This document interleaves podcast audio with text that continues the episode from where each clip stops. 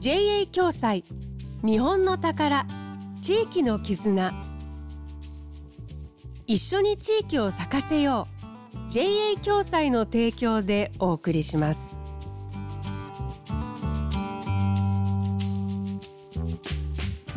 時刻は1時55分になりました。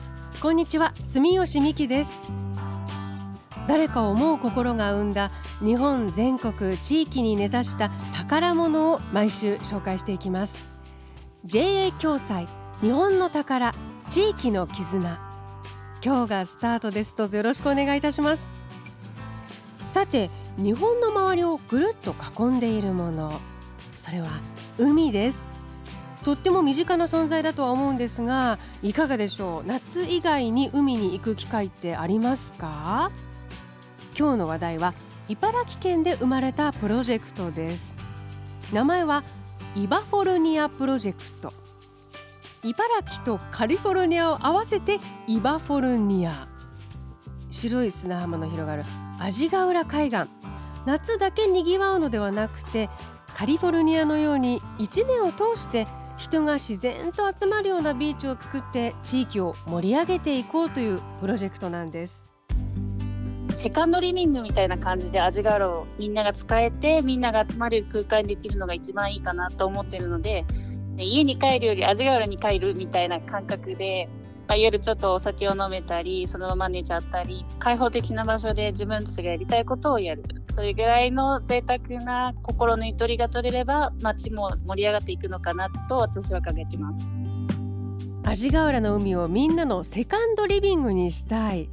そうお話をしてくださったのはイバフォルニアプロジェクトのメンバー石川彩子さん。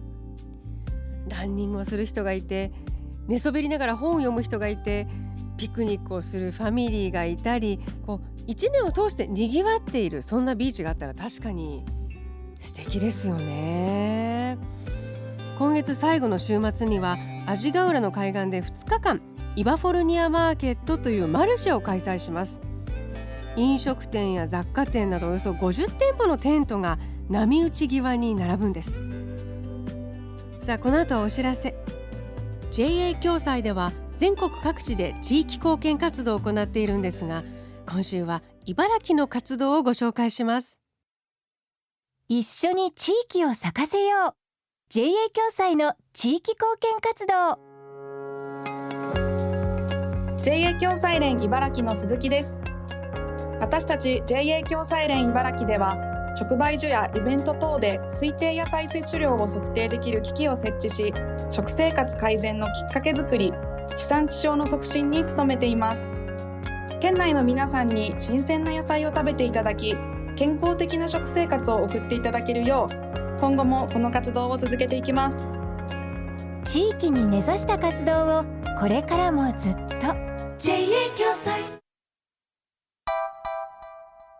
JA 共済。日本の宝。地域の絆。一緒に地域を咲かせよう。JA 共済の提供でお送りしました。